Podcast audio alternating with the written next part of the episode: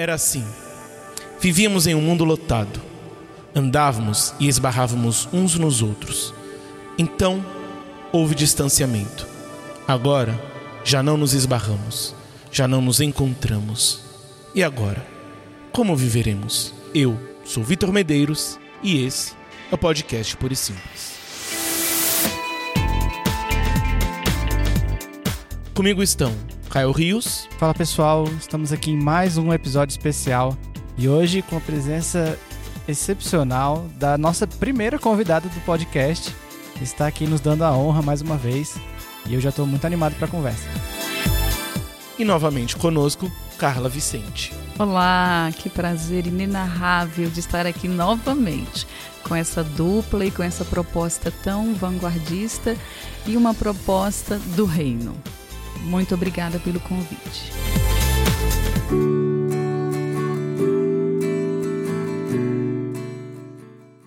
Invariavelmente podemos dizer que todo ano é diferente um do outro, mas mais do que nunca podemos definir esse ano como sui generis. E vamos abordar dessa vez o Setembro Amarelo falando um pouco sobre esse momento de crise que nós vivemos e como nós podemos atravessar as crises de forma mais tranquila. A partir disso, minha primeira pergunta é: como o distanciamento social vem afetando a nossa saúde mental? Primeiro, literalmente, né? O distanciamento ele provoca uma uma condição diferente da, da qual estávamos acostumados, né? Como você iniciou com essa bela introdução, nós esbarrávamos uns nos outros é, e esbarrávamos intencionalmente, prazerosamente. Então, a partir do momento que nós tivemos é, a mudança dessa forma de nos relacionarmos fisicamente também, então afeta. Afeta as nossas percepções, afeta a forma como enxergamos o mundo ao qual estávamos acostumados. Então, a saúde mental, consequentemente, também é abalada, né? Por quê? Porque ela vai ter que se reorganizar. O que é saúde mental? Saúde mental é a condição de você receber os estímulos externos, é, as suas percepções, né, de uma forma que, que você, em que você se sinta confortável, em que você se sinta bem, né, em diversos sentidos. Então, é, essa crise em que nós nos encontramos, mundial, ela está nos provocando a reorganizarmos valores, é, parâmetros, então, nos afeta na nossa maneira de pensarmos sobre nós mesmos, sobre o outro, sobre as nossas relações, sobre os nossos valores. E a saúde mental vai ser a consequência dessas reflexões. Como eu me percebo como ser humano é, agora, com a dinâmica relacional alterada. Então, algumas pessoas reagem progressivamente se adaptando já outras pessoas têm um impacto maior por causa dessa mudança, né? Então a gente entende que a crise vai afetar a cada um é, com impactos diferenciados. Né? Pode parecer óbvio, mas esse óbvio precisa ser levado em consideração.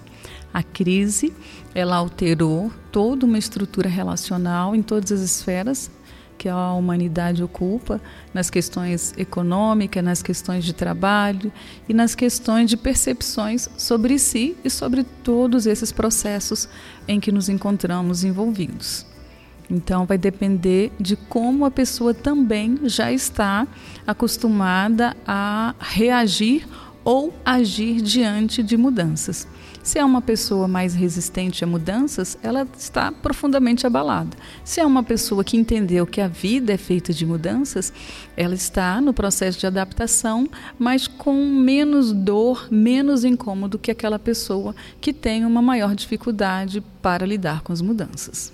Eu lembro do, do nosso episódio do, do, Setembro Amarelo do ano passado, o João trouxe as estatísticas com relação a níveis de depressão com pessoas mais idosas. E nessa pandemia eu tenho visto é, realmente o, essa questão da saúde mental de pessoas, né, geralmente de idade, é, esses problemas sendo mais assim, perceptíveis. Eu não, não tinha parado, eu não conseguia visualizar num momento normal. Mas agora eu vejo que é, geralmente a gente, né, que está no, no, ramo jovem, vê jovens com é, demonstrando problemas com relação a isso. E eu vejo nessa pandemia que cada vez mais pessoas, sei lá, 40, 50, 60 têm demonstrado que não tá fácil, né? É passar Uhum. por esse problema e que é necessário ter o devido precaução, né, com, com relação a essas coisas. Então, a pandemia realmente colocou assim, meio que mostrou as cartas que tá todo mundo numa situação difícil e aqueles pelas quais a gente acha que é, é, as pessoas mais fortes do mundo não necessariamente são e elas precisam de todo o apoio, quanto nós que somos jovens e enfim a gente vê as dificuldades que a gente passa. Então é, eu realmente acho que é, abriu meus olhos para eu ser uma pessoa que tem mais consegue enxergar de forma mais universal essa questão da saúde mental, porque o, o- pastor passa problemas, entendeu? O, o diácono, principalmente o idoso, porque se já era alto o grau de, de, por exemplo, depressão em idosos, agora que eles não podem sequer estar presencialmente na igreja, deve estar deve ter contribuído de forma negativa. Então realmente me trouxe essa, essa lembrança. Essa pandemia realmente mostrou que é, é um problema sério e que todos estão é, é, podem passar por questões relacionadas e que se a gente não se junta para debater, só tende a piorar. Nossa pandemia não vai acabar tão cedo, né? É, eu, eu tenho uma percepção é, que eu posso dizer complementar. Eu compreendo que todas as crises elas vêm revelar algo que estava oculto. Então eu compreendo também assim. É, o mundo, nós não dávamos tanta atenção para essa questão da saúde mental. Essa fragilidade já estava aí. A pandemia só veio evidenciar. Então, o que está ocorrendo? Ocorre que hoje é uma família que tinha que sair muito de casa, ela ficava adiando resolver uma questão que já estava lá. A pandemia só está evidenciando é, variáveis que já existiam nas relações humanas. Tanto que a família que está tendo menos dificuldade, né? Porque todas estão, mas está sofrendo um impacto menor, é aquela família que já tinha o hábito da conversa, que já tinha uma, uma dinâmica é, familiar em que a comunicação era mais fluida, né? Ah, quem está em casa sofrendo menos também é, no impacto, mesmo que more só, é quem já tinha hábitos reflexivos saudáveis, que tinha hábitos de leitura, que tinha hábito de reflexões existencialistas. E aquela pessoa que já estava ocupada a acostumada, perdão, a ficar sempre colocando a coisa para debaixo do tapete, então ela não passava tempo com ela mesma. Ela estava sempre numa agenda ativa, né, num tarifismo. Então essa pessoa que já estava postergando olhar para si, olhar para as questões existencialistas, nós estamos falando também diretamente com o público cristão, olhar para as questões cristãs, ela foi simplesmente colocada em xeque. Para e começa a observar. Quando a gente olha os índices né, que a pandemia tem produzido sobre divórcio, por exemplo, ai, mas de repente é, as pessoas começaram a se separar. Não, elas já estavam separadas em casa, mas por causa do tarefismo, por causa que saíam para resolver questões, então elas esbarravam-se menos só dava um oi, e aquilo que tinha que ser resolvido era sempre adiado para o próximo encontro. O próximo encontro era recheado de um pouco de saudade, eu passei o dia todo longe de você, então, oi, como você está? Vamos comer uma coisa gostosa aqui, ou então, e vamos dormir. Então, eu, eu entendo que é um convite, porque é, nada acontece por acaso e nada surge de repente. Então, alguma coisa vai eclodir porque esteve em, em, processo de ebulição há um tempo anterior. É complexo pensar essa questão da, daquilo que a crise tem revelado, uhum. porque eu acho que nós vemos hoje em dia muita questão, tanto desse sofrimento que gera o isolamento, a, a, a rotina que tinha e que não tem mais, mas eu vejo também algumas pessoas, e até pessoas mais jovens nesse caso, que é a dificuldade de de ter uma resiliência, que é aquela coisa da pessoa que ela finge que nada está acontecendo, que ela não consegue é, lidar com essa nova realidade. Então nós vemos muito pessoas que querem ou que, que tentam ao máximo possível sair o mesmo tanto, não usar a, as, os métodos que deveria, ou então querem tanto, nós vemos muito na igreja isso, mas mesmo fora, que tudo volte ao normal o mais rápido possível. Então eu não consigo pensar em um novo normal. Eu preciso fazer o máximo possível para que o antigo normal que me deixava seguro venha. Eu não consigo ter uma flexibilização para entender essas novas mudanças, a necessidade dessas novas mudanças, que eu preciso dessas mudanças não só por conta de mim, mas também por conta do outro, e que dependendo eu posso também aprender e evoluir com isso. Eu acho que nós vemos muito algumas pessoas que negam tudo isso um pouco nessa inflexibilidade.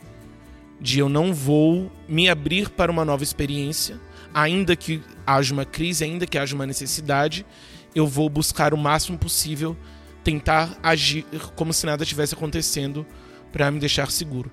E aí o mais complicado é que é o mesmo não é simplesmente uma questão de uma dificuldade pessoal, porque na atual conjuntura gera também o risco para o outro. Então eu não só me exponho ao risco, mas eu também exponho o outro ao risco a partir do momento em que eu não me abro para essa nova realidade, para a necessidade de uma nova realidade. Eu também vou olhar acrescentando uma outra perspectiva, porque eu, eu, eu trabalho com grupos de profissionais e que às vezes eles dizem assim, com o público com o qual eles trabalham, eles dizem assim: "Ah, porque esse público ele é resistente. Ah, esse público é, fica negando. Hum, eu compreendo que às vezes quando alguém nega algum processo, alguma variável, é porque ela não dá conta. A negação voluntária, ela inexiste. Eu estou contra isso aqui porque eu quero prejudicar isso aqui ela nega e gera prejuízo. Mas geralmente ela nega por defesa. Ela nega porque ela não dá conta. Então eu não, ainda não encontrei, não me deparei nem com grupos, nem com pessoas que é, geram danos para si e para o outro, que tenham plena consciência do que estejam fazendo, a não ser movidos por um mecanismo de defesa. E eu quero muito salientar isso porque nós vivemos dentro de um mundo muito maniqueísta. Eu tenho visto muito na sociedade, na, na mídia, né, nas redes sociais, as pessoas taxando quem está aparentemente é, prejudicando o outro. Por exemplo, quem não usa máscara, quem não, não, não mantém o distanciamento. Dentro da perspectiva de saúde mental e como profissional da saúde mental, eu compreendo que aquela pessoa está se apegando ela não está se negando a ir para frente, ela não entende o que está na frente. É tão apavorante para ela que não há negociação nessa conversa. Ela vai agir porque senão ela sabe que vai se perder. E para a gente sair dessa linha tênue da realidade, a gente sabe que precisa é, é, apertar pouco. É, não é à toa que há algum tempo nós estamos trabalhando e, e é, o Setembro Amarelo surgiu por causa disso porque a saúde mental virou é, prioridade no mundo. Né? Então, o índice de suicídio, o índice de pessoas que chegam a agredir quem ama, ficou alto. Pessoas que é, tinham aparentemente um conjunto de fatores para serem consideradas bem-sucedidas, de repente elas espanam e aí não vivem mais segundo o que todo mundo achava que elas deveriam viver. Então, eu acredito que nesta crise também é, é muito importante a gente buscar essa empatia. Essa empatia de saber que todos nós dependemos uns dos outros. E que se o outro não está vivendo como eu acredito que deveria ser, eu preciso me aproximar dele minimamente para compreender qual é o processo de dor pelo qual ele está passando, para estar gerando outro. Né? Então é muito importante nós sairmos deste lugar de que eu defendo a verdade e você está aqui querendo é, me conduzir para o outro lugar, né? Eu, eu sou do céu e você é do inferno. Eu entendo que sim, que existe uma, uma briga espiritual. Eu sou cristã do tutano, então eu entendo que não há como a gente separar essa vida material da vida espiritual, mas eu compreendo também que justamente porque ela existe, eu tenho que manifestar aquilo que eu defendo. O cristianismo está aqui para isso. Né? Eu entendo que é, essa perspectiva de olhar para o outro e entender que nós precisamos ir ao encontro. Agora, também tem uma questão muito importante: tem muita gente se lançando a ajudar o outro sem se organizar direito é, aí vem perpetuando uma dinâmica que a gente já vinha, que eu acabei de falar, do tarifismo, de você cuida dele, cuida dali, para não dar conta de responder as próprias perguntas internas, para não olhar diretamente para quem você convive proximamente, e você fica administrando as questões superficialmente. Né? Todos nós que gostamos de cuidar do outro, nós temos que ter um cuidado muito grande para nos perguntarmos o quanto eu estou fazendo isso para me distanciar das minhas próprias questões. Né? Ajudar o outro me distrai quanto é, das minhas questões reais. Então a gente tem que estar tá buscando esse equilíbrio. E aí hoje nessa questão de crise, quando a palavra crise surge, ó, crise individual, a gente entende que se for no, no âmbito mental, as pessoas já pensam em contenção, como com, como acolher não se, não se machucar e não machucar quem está em crise mental. Estamos falando de mental. Agora, uma crise mental no coletivo, prestem atenção no grau de periculosidade que estamos falando. Né? Já pensou uma sociedade, uma, numa rua, alguém está passando sem máscara e todo mundo ali resolveu ser o guarda da saúde coletiva. Né? Então, e aí aquela pessoa está ali ela diz: não, eu tenho o direito de não usar máscara. E aí a gente, nessa perspectiva de querermos salvar a vida de todo mundo, a gente lança e bate no rapaz. E eu não estou falando de algo hipotético, estou falando de coisas que já foram noticiadas. Então a, a gente precisa compreender a razoabilidade dessa questão da crise que eu preciso cuidar muito do outro e neste cuidar eu não posso tiranizar que é uma consequência quando eu acho que o outro está totalmente errado e diferente de uma percepção que eu considero como verdade absoluta. É um cuidado que nós precisamos ter. O que eu tinha pensado era justamente nesse sentido dessa, digamos, uma falta de recurso para lidar com essas questões. A minha preocupação maior é justamente como que vezes, pensando agora no ambiente de igreja, como que às vezes isso acaba é, invadindo espaços de forma talvez indevida. Essa aquele que está em papel, digamos, de cuidador do corpo, não se organiza e em certa medida isso já estava presente antes da crise, mas a crise evidencia muito mais. E aí antes de organizar algumas questões, acaba passando essas questões pessoais para o corpo de formas que nós vemos, teve até polêmica esses dias por conta de um pastor que decidiu abrir a igreja totalmente, e aí foi todo um, um bafafá. E aí, como que essas coisas acabam é, é, perpassando um ao outro, e até que ponto, nesse sentido, essa crise individual, essa falta de organização individual, acaba também interferindo no, no coletivo, e em vez de nós, enquanto igreja, que deveríamos justamente estar ajudando a organizar, perpetuamos uma desorganização pessoal? Olha, é, quem está coordenando, por exemplo, você citou um pastor. Hum, se ele tem esse componente, se ele tem essa visão, esse parâmetro para fazer isso, uh, os liderados dele provavelmente vão compactuar. Né? Então, se ele se posiciona desse jeito, eh, as pessoas vão compactuar. E eu quero chamar a atenção que isso é livre-arbítrio. Cara, mas vai ter consequências danosas. Mas ah, estar como ser humano sobre a face da Terra é administrar isso, as consequências do livre-arbítrio. Você concorda? Não é questão de concordar, é uma questão de entender que aquela dinâmica, que aquele núcleo ali de seres humanos se organizaram daquele jeito. Como que a gente pode contribuir para minimizar aquilo ali? Na medida que derem abertura. Nós precisamos ter essa condição de entender, senão daqui a pouco a gente vai estar crucificando pessoas. E eu quero muito chamar a atenção que nós estamos chegando muito perto disso. Esses dias é, fizeram uma bagunça num prédio, eu vi numa reportagem, e uma pessoa que tinha esquecido uma máscara. Então, assim, quer dizer, quer dizer que eu vamos ignorar que as pessoas têm lapso de memória? Então isso é só por causa da pandemia? Quer dizer, o lapso de memória agora virou criminalidade? Então a gente tem que ter essa flexibilidade, essa humanidade. E eu também entendo sim que quem coordena deveria ter o perfil para ser ponderado, né, para ser coerente, mas onde que isso vem sendo cumprido na, história da humanidade? Não vem.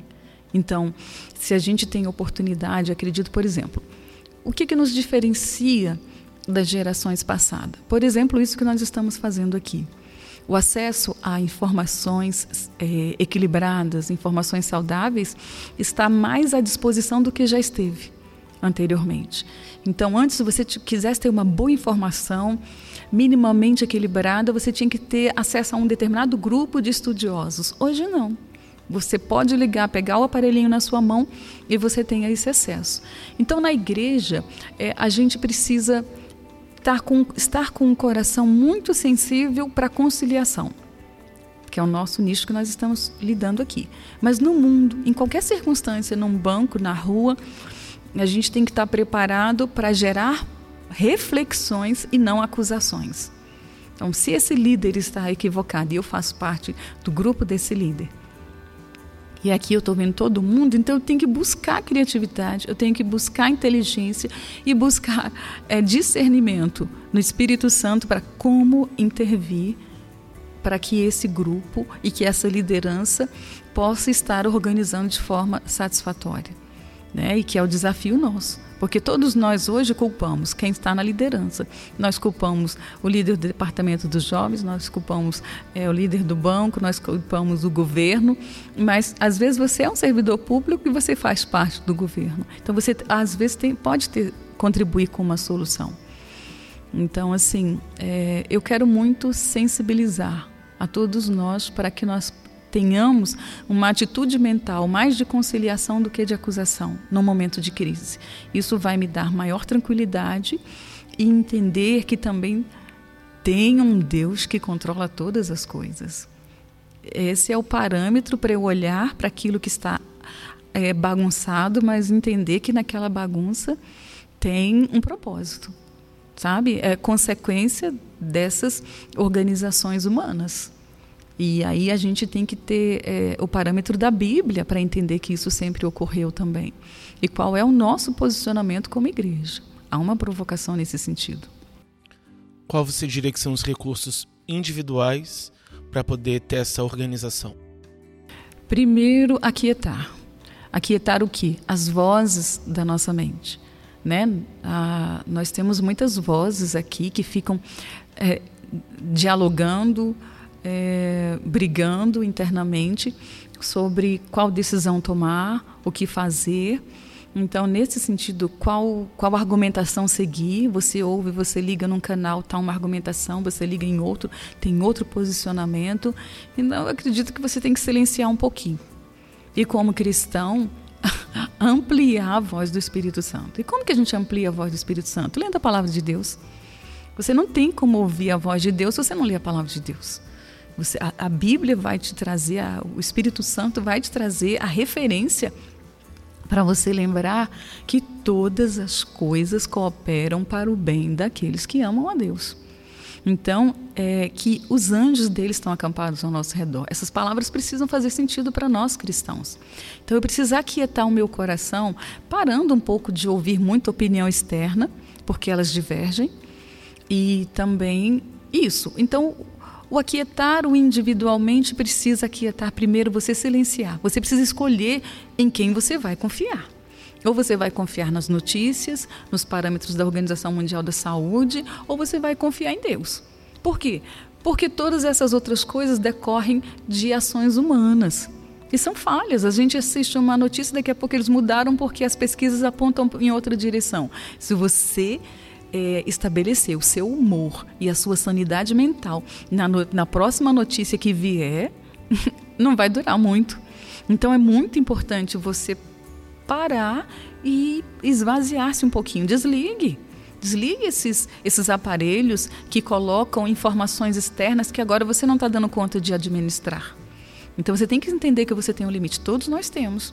Eu fiz isso por um tempo. Primeiro você vai buscar um monte de informação. Depois você vê como é que começam a, a divergir e você, opa, deixa eu silenciar e buscar a minha fonte, que a minha fonte é pelo Espírito Santo de Deus, que vai manifestar aquilo que a palavra de Deus traz. Então eu tenho que atualizar minha leitura, tenho que aquietar meu coração e buscar Deus como eu devo enxergar. Me mostra como o salmista ora no Salmo 118: Mostra-me as maravilhas da tua lei. E a lei de Deus está aqui em tudo, não é só a natureza. É como nos relacionamos em tudo. E aí a gente consegue, sim, é, se ajustar, entender ao caos e entender que Deus está no controle de todas as coisas. E não ser mais um que está ali perdido nessa dinâmica de o que fazer, o que fazer.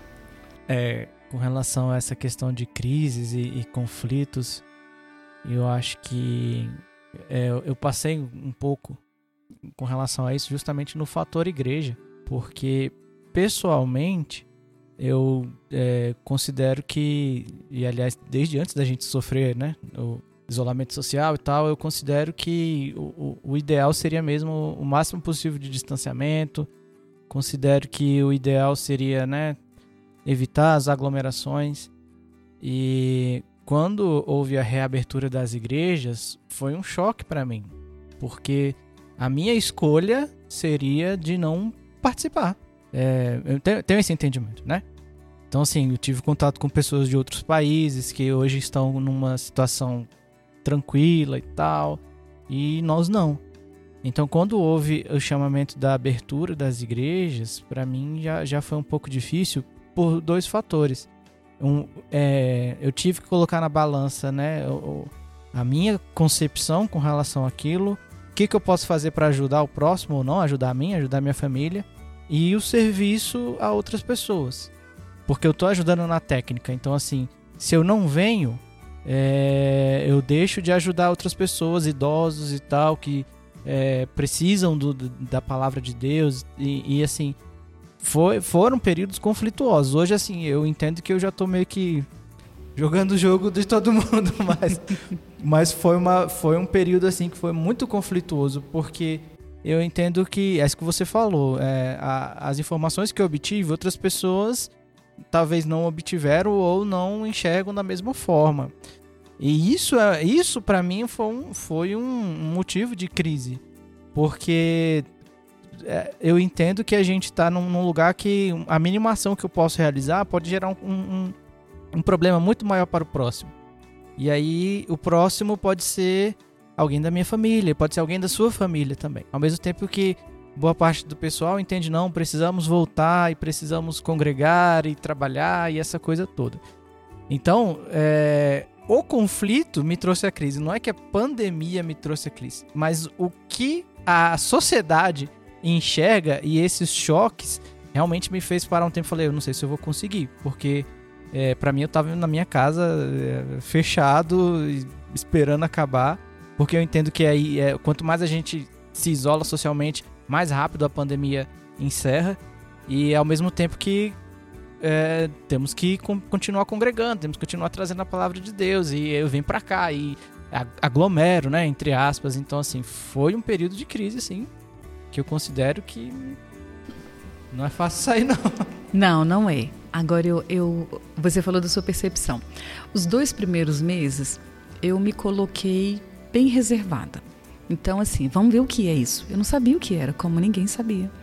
Então, o que é que está acontecendo? E eu também fui orar, fui buscar discernimento. Falei, Deus, o que é que o Senhor está querendo ensinar para nós? O que é que isso aí está querendo trazer de ensinamento para a humanidade, principalmente para a tua igreja? Então fui orar, fui me aninhar com a minha família e fui buscar na palavra de Deus. Então tive aquele momento mais de reclusão e também tive o mesmo posicionamento de você. Todo mundo tem que é, se distanciar.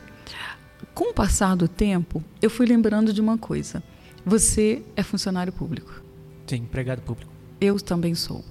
Então, para nós, no, o nosso parâmetro de raciocínio é um. Existem outras pessoas que dois meses, três meses no distanciamento social gerariam outras crises que seriam diferentes da nossa. A sua foi a crise por que sair agora se não se não está na hora.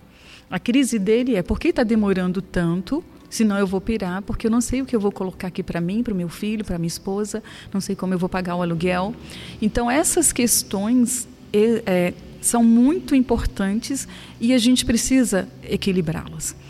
Há pessoas que estão dentro de, de dinâmicas familiares tão doloridas que é mais fácil passar por um processo de adoecimento e ter o processo de alguém cuidando delas do que elas se sentirem espezinhadas ali na dinâmica familiar. Nós estamos falando de, de saúde mental, tá? De parâmetros muito específicos e diferenciados. Então, nesse sentido, é, quando eu tenho que administrar decisões e que elas fogem ao meu controle, aí eu tenho que ó, entregar para Deus. Foi o que eu fiz. O quanto eu pude manter o distanciamento social e estar ali cuidando da minha família, fiz. Tanto que eu só abri para para estar com outras pessoas pela necessidade. E esse é o meu parâmetro. Hoje, ir ao encontro das pessoas, sabe? De, das necessidades. Esse é o meu trabalho também. E, e, e viver pela fé nesse sentido. Por quê? Porque aí eu vou ter que administrar as consequências. E, e, qual a consequência maior que nós estamos administrando? De morte, não é da doença. Porque a doença você pode passar por um tratamento e sair. Depois você recuperar a sua saúde. Nós estamos administrando a consequência da morte, que está muito evidente. E aí, como cristão, a gente tem que lembrar é, o que, que Jesus falou sobre isso, sobre esse apego à vida. Então, assim, Carla, mas não é muito lógico. Não, não é. E a Bíblia, e a Bíblia afirma categoricamente que as coisas de Deus são loucura para o homem e vice-versa.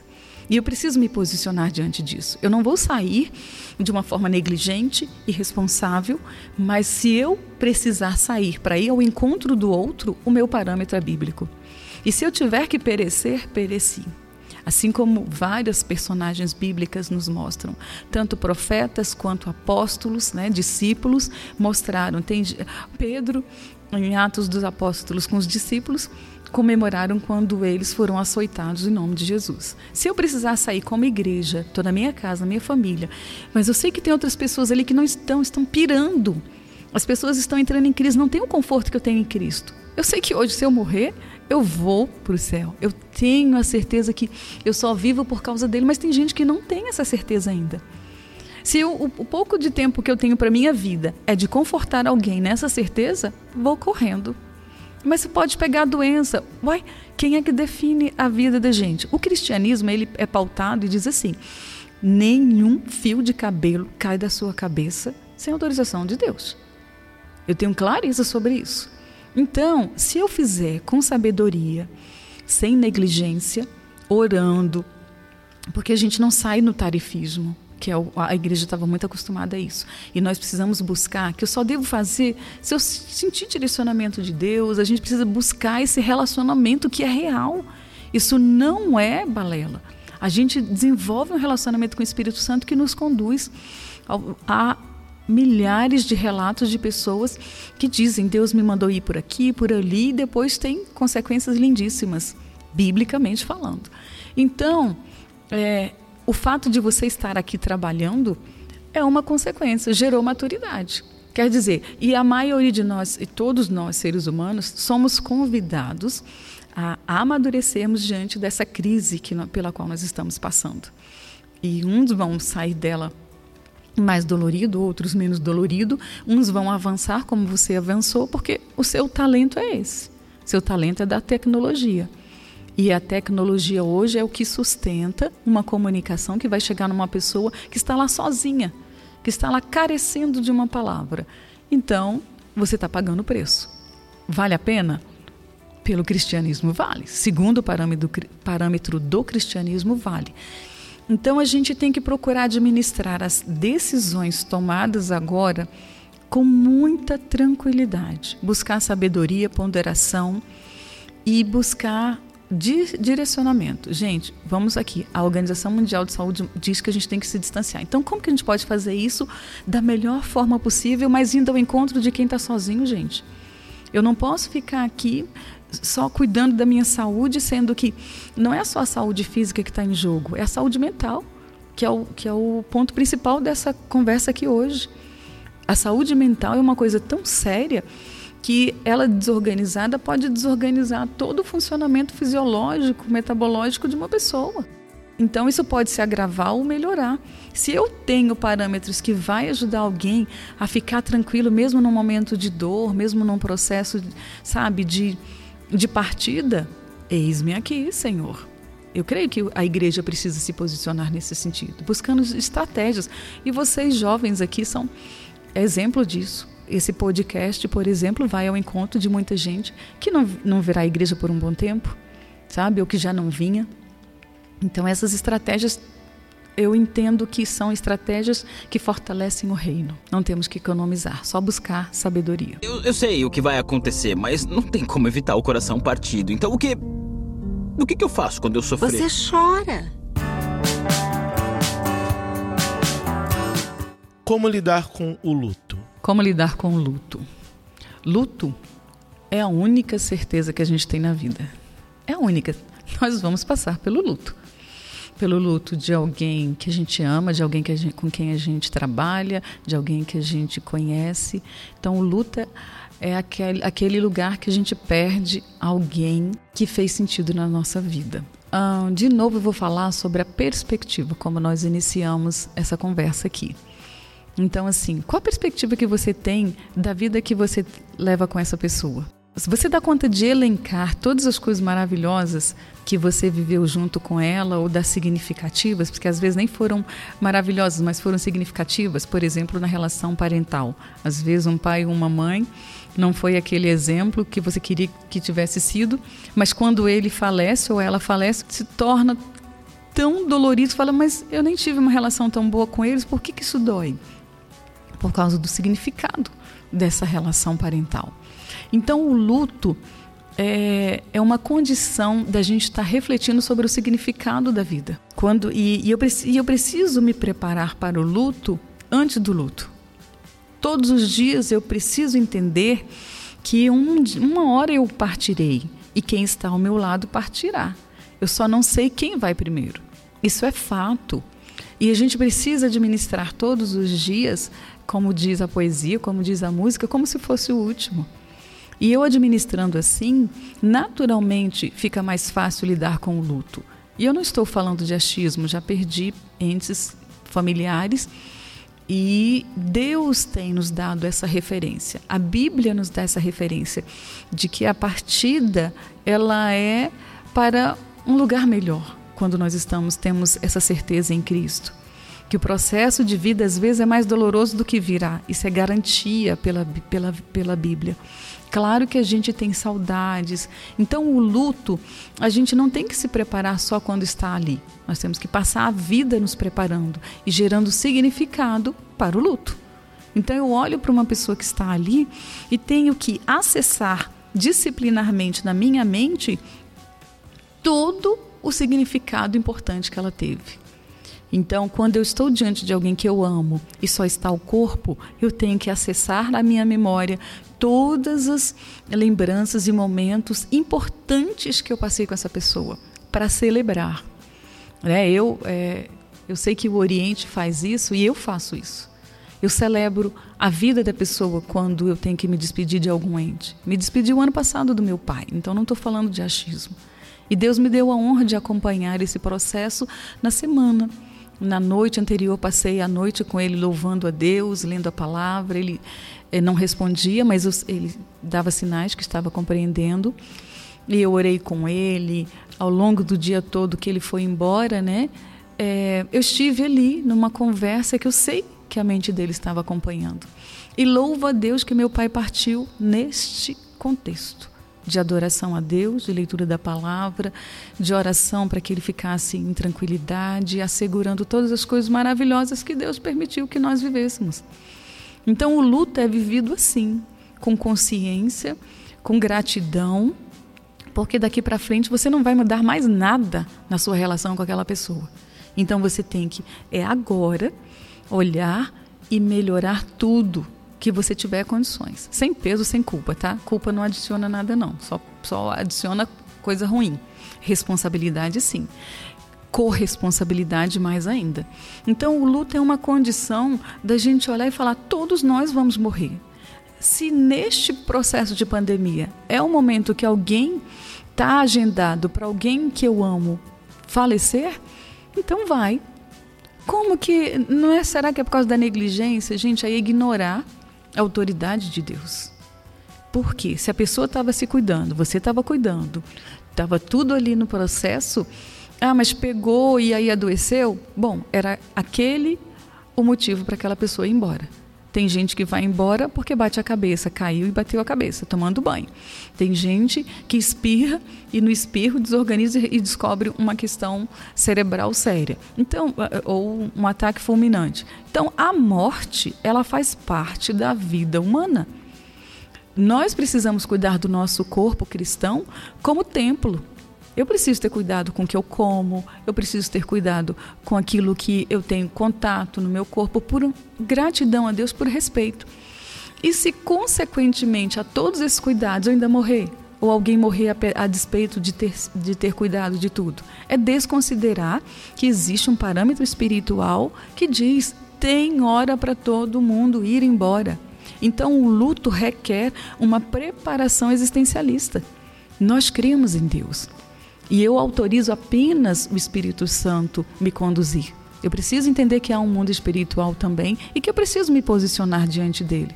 Eu não posso ficar atribuindo ao outro, principalmente ao inimigo, coisas que eu entendo que só Deus tem autoridade sobre a minha vida. E eu tenho que entender o lugar de, dessa minha palavra no mundo espiritual. Então, lidar com o luto é lidar com as suas questões existencialistas, com seus princípios. Você acredita em quê? Se você não está fortalecido, busque fortalecimento. Ajoelhe-se, chore e fale: Eu quero mais força. Assim como o, o homem pediu para Jesus: Aumenta a minha fé. Ele Você crê? Você, eu, preciso de mais fé. Eu reconheço que eu estou com pouca fé. Mas ele curou. Por quê? Porque a pessoa reconheceu: oh, Eu estou com pouca fé, me ajuda. Jesus falou que, contando para os discípulos, para as pessoas, que Deus, se o, o pai é, terreno não dá pedra para o filho, como que Deus vai dar coisa ruim para o filho? Então, se você pede, aumenta a minha fé, Deus cuida de mim, ele vai responder, porque a Bíblia nos garante. Estamos conversando, tendo como parâmetro a nossa Bíblia. É interessante pensarmos a questão do luto. Duas questões que eu vejo às vezes que as pessoas têm um pouco de dificuldade. A primeira é entender que é válido sofrer que algumas pessoas acham quase como se elas não tivessem o direito de sofrer, sendo que na verdade invariavelmente existe uma perda e nós sim podemos sofrer. E ao mesmo tempo entender que o luto ele vai com o tempo se tornando mais leve e tudo bem ele se tornar mais leve. Nós não podemos nos sentir culpados como se o fato dele se tornar mais leve fosse como se nós não amássemos a pessoa ou não nos importássemos é parte do processo natural dele. Ele vai vir, ele vai desorganizar, ele vai posteriormente possibilitar que nós nos reorganizemos. E pensando um pouco essa pergunta quando eu estava fazendo a pauta, revendo a pauta hoje de manhã, eu percebi que talvez ela devesse ser para esse tempo lutos, que hoje em dia nós vivemos um período que né, em que os lutos que nós precisamos enfrentar são tanto de pessoas como também do próprio momento. Então, todos tinham planos, tinham sonhos, tinham expectativas e que muitas delas foram completamente frustradas e que nós precisamos também lidar com essas perdas. Então, nós esse ano fez com que nós tivéssemos que lidar com vários tipos de perdas, perdas de várias categorias e que nós precisamos hoje usar essa habilidade de nós nos reorganizarmos em parte nessas questões dos nossos planos, mas também da perda de pessoas próximas. É, ainda falando sobre luto, eu quero lembrar que Jesus falou que quem tivesse medo de perder a vida já teria perdido. Então, assim, é o que, é que eu quero sustentar aqui? Do que, é que eu tenho medo? Eu tenho medo que eu não vou ter a casa dos meus sonhos, não vou ter o carro dos meus sonhos, não vou ter o emprego dos meus sonhos. Qual é o maior sonho que eu tenho quando eu lido com o luto? Ah, porque aquela pessoa não viveu aquilo que tinha que viver. O que, que ela tinha que viver? Se nós temos o parâmetro do cristianismo é bíblico. É, eu quero ser cristã aqui e lembrar: o mundo jaz no maligno. Então, nós estamos administrando consequências é, dessa administração. Eu não posso esquecer disso quando estou lidando com uma crise. Eu não posso esquecer disso quando eu estou, às vezes, no impasse. Eu preciso lembrar: isso aqui é tão importante para mim assim? Será que o que tem valor na minha vida são essas coisas mesmo que eu estou perdendo? Carla, mas você está falando de perder vida. Bom, perder vida para quem está em Cristo é ganhar. Isso é declarado na Bíblia de diversas maneiras, explicitamente. Então eu acredito que é um, há um convite para que nós cristãos estejamos reorganizados nos princípios bíblicos. Eu não tenho que ter medo de perder a vida e nem tenho que ter medo que as pessoas que eu amo, que se estão em Cristo, percam a vida, essa vida material, porque ela é material. E nós somos mais do que o material. Nós somos espirituais. Então, para lidar com menos sofrimento, eu preciso me convidar constantemente a alinhar esses princípios. Então, eu acredito que o luto, eh, a Bíblia fala assim: é melhor estar num velório do que numa festa. Isso é reorganização de conceitos existencialistas, de, de princípios existencialistas. Se eu digo que é melhor estar numa reunião, num velório, do que numa festa, eu estou mudando os valores diferentes que o mundo coloca. O mundo coloca que é melhor você ser bem sucedido financeiramente, ser bem sucedido é, socialmente, né, academicamente, mas a Bíblia diz o contrário que ela não relaciona, não correlaciona literalmente as suas bênçãos materiais com as bênçãos espirituais. Então eu tenho que ter clarificado isso. E eu creio que quando a gente está falando sobre saúde mental, tem muita gente que está agora se desorganizando profundamente porque algum dos seus planos materiais foram frustrados. E isso eu sei, e não quero minimizar, não quero simplificar e nem ser desrespeitosa, porque a gente faz planos. Eu também tive planos frustrados, mas eu, como no ano passado eu já vinha orando e sentindo Deus falando: ó, oh, larga isso, larga aquilo. Quando a pandemia chegou, eu não fui pega de surpresa. Eu vou dar um, um testemunho para vocês. Eu estava num processo de estudos no ano passado e eu senti Deus me redirecionando. Falei, gente, mas o Senhor me autorizou para estudar isso, estudar aquilo. E no início do ano eu só senti o Espírito Santo. Vai largando isso aqui. Vai largando. Eu fui largando. Uma, eu estava num processo de estudo, num curso.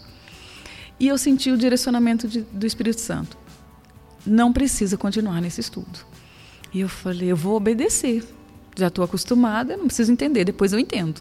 Liguei para as pessoas, agradeci o convite, era um projeto muito bacana de pesquisa que nós íamos realizar. Na semana seguinte entrou o processo de pandemia. Como eu fiquei grata a Deus por ter obedecido, sem compreender. Então, aquilo já era o Espírito Santo me preparando para esse processo de desligamento dessas coisas dos meus planejamentos materiais. Eu entendi que eu ia reorganizar. Ele já vem me preparando, só que eu não sabia para onde ir. E agora eu entendo que era para esse contexto em que nós nos encontramos. Então, quanto mais você fica desapegado, não quer dizer que eu não gosto, eu gosto de estudar, eu gosto de trabalhar, mas o meu coração não está nessas coisas. Eu gosto de conforto, trabalho para obter, mas se eu não obter, eu não vou ficar desorganizada nesse sentido. Eu entendo que eu vou buscar direcionamento de Deus e é o convite que eu faço para você que está nos ouvindo. Coloque sua vida no centro da vontade de Deus. Ore e fale, Senhor, a minha percepção estava totalmente voltada para as questões materiais, para o meu planejamento a curto, médio e longo prazo. Realinha o meu interior com o teu propósito. Aliás, há um convite muito pontual para nós cristãos: é Senhor, me faz sonhar os teus sonhos, que os meus desejos venham do trono da graça, que o meu prazer venha da tua alegria. E a alegria do Senhor é diferente da alegria do mundo. Estevão, ele é uma referência bíblica.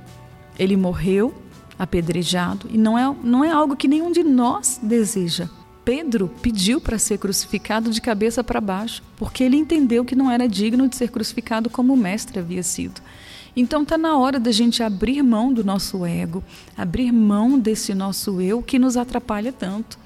Na psicologia, a gente estabelece uma relação muito contundente quando a gente acompanha, por exemplo, uma jovem que quer engravidar. Ela passa anos perseguindo aquele objetivo. E aí um dia, quando ela fala, ah, eu não vou mais engravidar, e aí ela fica tranquila, entra na fila de adoção, ela engravida. O que, que isso a gente aprende? É só isso? Não. Já acompanhei N processos em que a pessoa perseguia muito um, um alvo, mas depois, quando ela se conformava e dizia: tá bom, vou viver o que tiver para eu viver, aquilo que ela buscava às vezes surge naturalmente. É um processo que a gente precisa considerar como funcionamos como seres humanos, como nós aprendemos como cristãos a entregar, descansar toda a nossa vida, como Abraão fez. Abraão desejou tanto um filho, quase um século. Quando Deus deu aquele filho, Deus falou: Me ofereça. E ele falou: Mas eu esperei um, quase um século por esse filho. E ele abriu mão do filho, entendendo que Deus compreendia muito mais que ele. E Deus havia feito uma promessa. E ele confiou nessa promessa. Não sabia como ia ser resolvida. E aí, ali Deus proveu o sacrifício que ele queria de Abraão. Ele queria o coração de Abraão. Deus quer o seu coração. Abre mão desse seu sonho. Ele é lindo, mas Deus tem um sonho melhor para você. Abre mão do seu planejamento, ele é perfeito, mas Deus tem um planejamento a longo prazo que você não tem ideia. Deus tem o céu para você. Deus tem uma nova Jerusalém para você.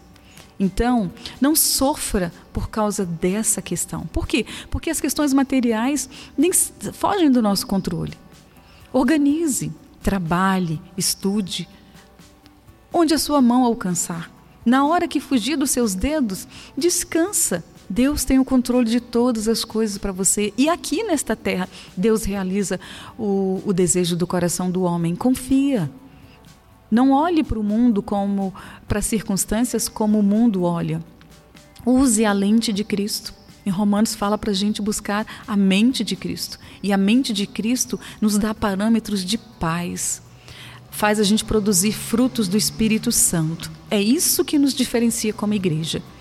Eu tenho uma clareza muito grande que a igreja do Senhor está preparada. Mesmo nesse caos aqui, aí é que a igreja do Senhor está preparada. E eu e você estamos? Nós estamos acompanhando o andar dessa igreja, como ela está se posicionando? Esse é um convite. Não confie o seu coração no que seus olhos materiais conseguem enxergar.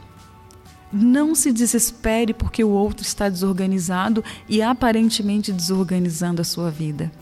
Lembre-se, lembre-se, Deus usou o Faraó para gerar aquele processo de libertação do povo de Israel. É paradoxal, é provocador, mas foi isso que aconteceu.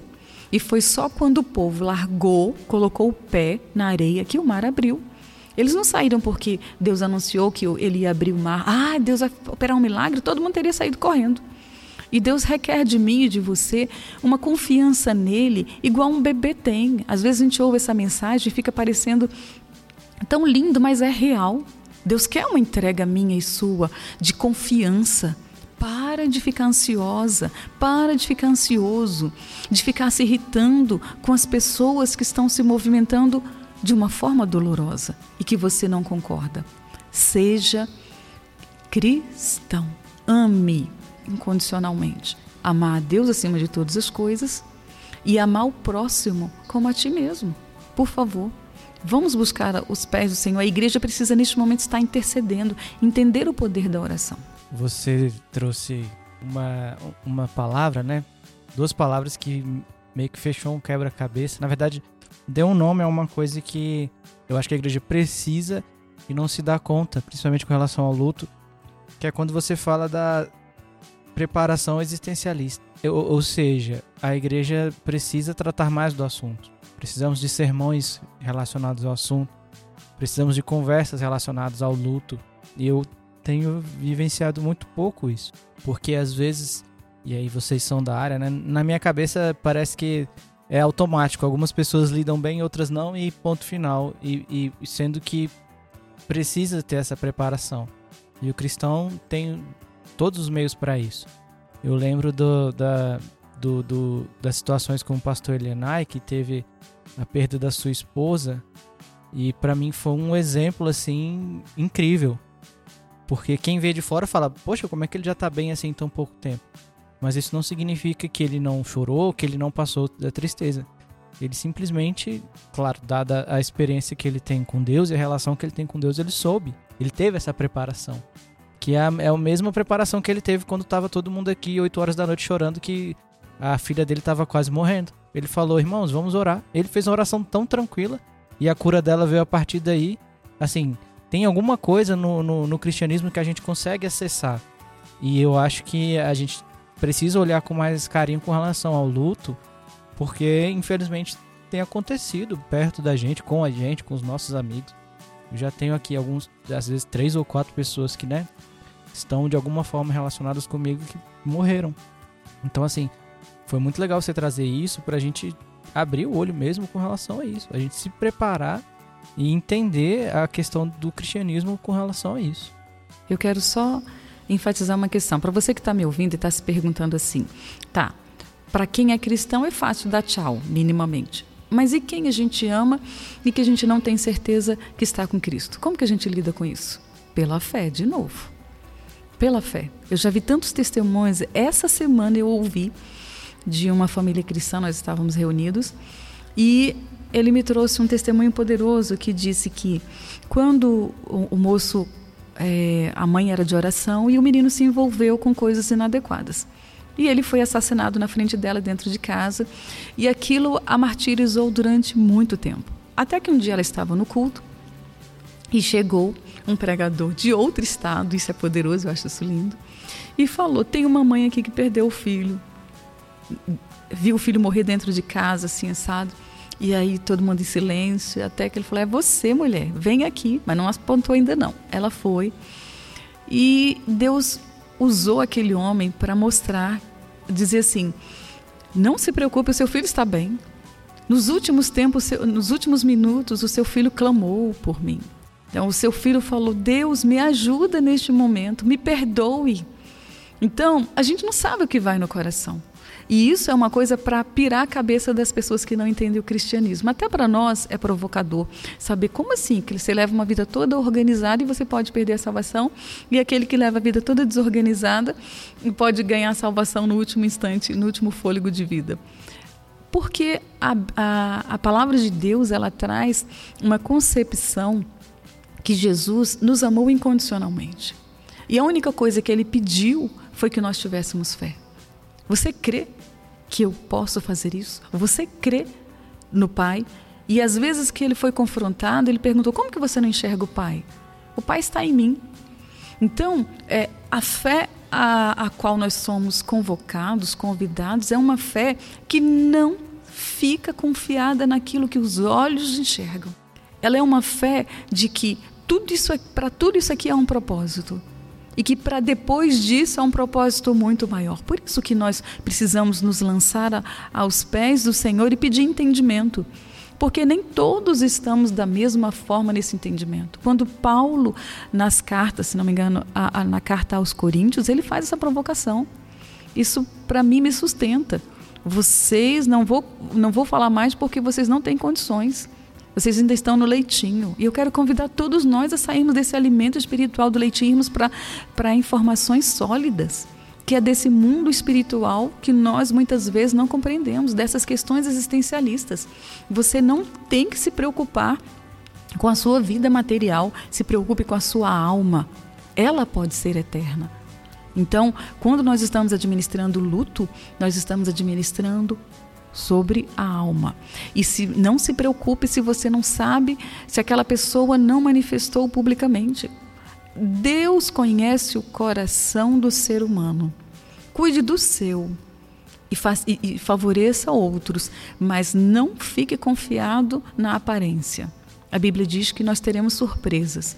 E isso é muito doloroso de pensar, mas é real. E a surpresa pode ser tanto para nós quanto para o outro. A gente sempre pensa, surpresa, ah, quem eu não vou encontrar ou quem eu vou encontrar. Mas e se não te encontrarem lá? Então, cuide de você. O convite é para a gente sair desse lugar de juízes do mundo, de juízes do outro. Sejamos mais cristãos, vamos ao encontro. Jesus foi ao encontro. É o convite que nós, igreja, temos que atender. E é o encontro das pessoas.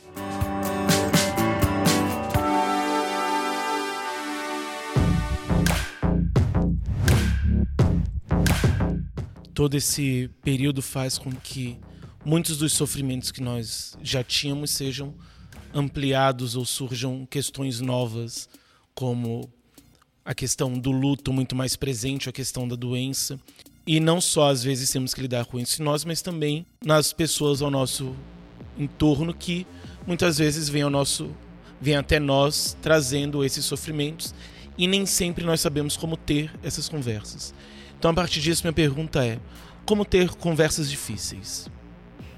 Usando de sinceridade. Eu acredito que a sinceridade é a melhor moeda para um relacionamento. Eu preciso primeiro ser sincero comigo, de, de enxergar e assumir as minhas falibilidades, as minhas fraquezas e reconhecer também o que há de bom. Eu preciso gerar equilíbrio para que eu não me ache de mais e nem me ache de menos. Eu preciso entender a minha condição humana. Eu preciso é, estar nesse diálogo interno, como eu iniciei o processo aqui, conversando comigo e acalmando. E conversas difíceis geralmente são conversas que têm mito, que têm tabu. E nós precisamos abrir mão disso. Se nós somos humanos e passamos por determinada experiência, por que não conversar sobre ela? Pode ser dolorosa, mas então vamos procurar é, lidar com essa dor. O que não podemos é ficar guardando informações, é, experiências. E aí eu vou trazer uma questão muito importante com a qual a gente lida é, diariamente, que são os segredos familiares. Isso é tão adoecedor, tão limitante de desenvolvimento, tanto individual quanto de uma família. Quando uma família resolve esconder uma circunstância. Isso no mundo é, psicológico, emocional, tem um dano profundo mental. Imagino no mundo espiritual. Então, nós precisamos entender que as experiências que nós, pelas quais nós passamos, elas precisam ser analisadas. Claro que você não vai falar da sua intimidade para qualquer pessoa. Mas você precisa pensar sobre ela, ler sobre esse assunto, buscar uma conversa profissional com alguém que tem uma postura e, um, e uma ética de que você não vai falar o que você confessou para ela. Mas você precisa assumir que não tem nada que não possa ser conversado. E conversa difícil é você que está estabelecendo o peso dessa dificuldade. Se você olhar e falar, poxa, eu tenho essa dificuldade, e assumir que você precisa lidar com ela, ela vai ficar mais leve. Qualquer assunto fica mais leve quando você assume que isso é da natureza humana. Não deixa nesse cunho cristão que nós estamos conversando aqui, não deixa as acusações do inimigo achatarem o seu desenvolvimento diante de Deus, é, como parte do corpo de Cristo, como igreja.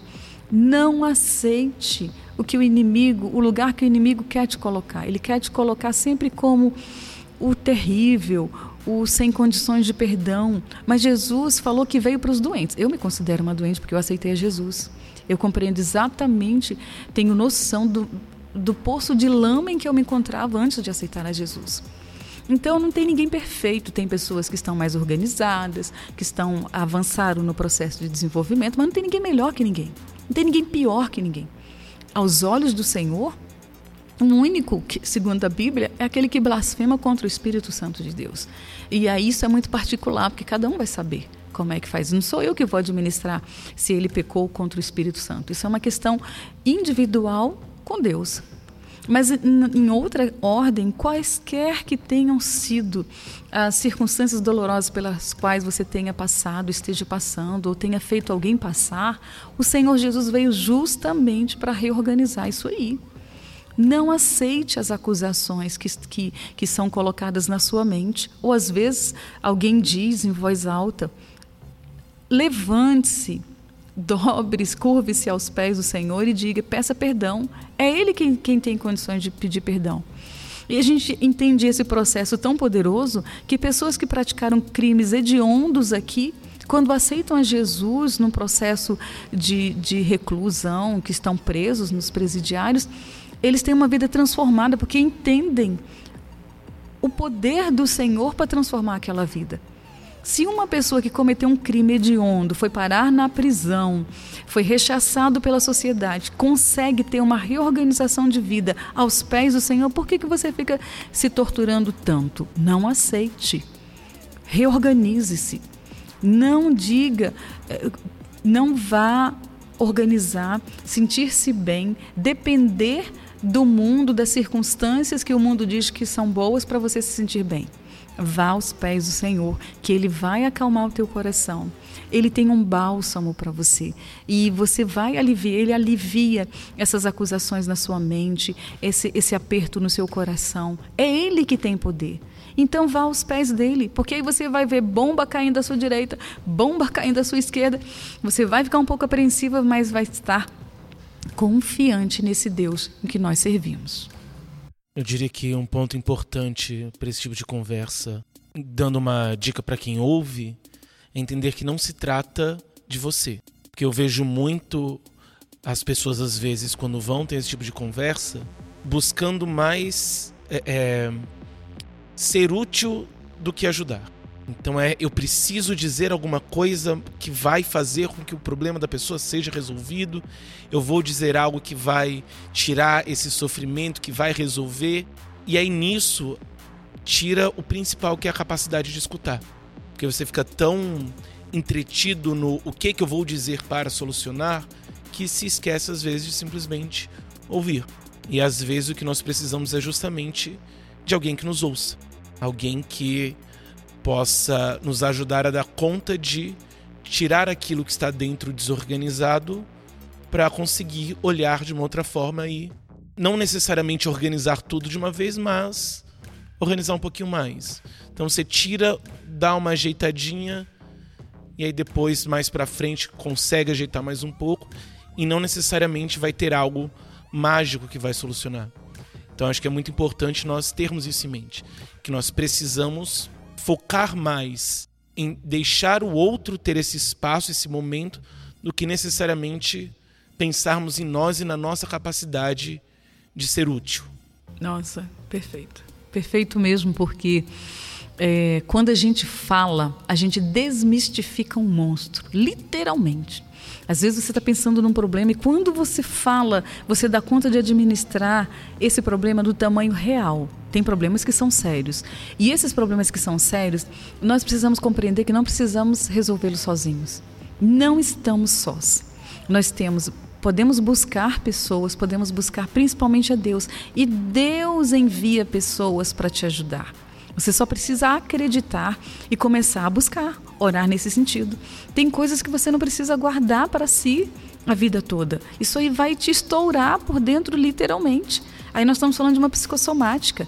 O tanto que as emoções é, desorganizadas, o peso de uma culpa pode fazer com que sua pressão arterial suba, sabe, é, a sua glicose seja alterada, um câncer pode ampliar. Por quê? Porque você está implodindo, é, está explodindo por dentro e você não precisa disso.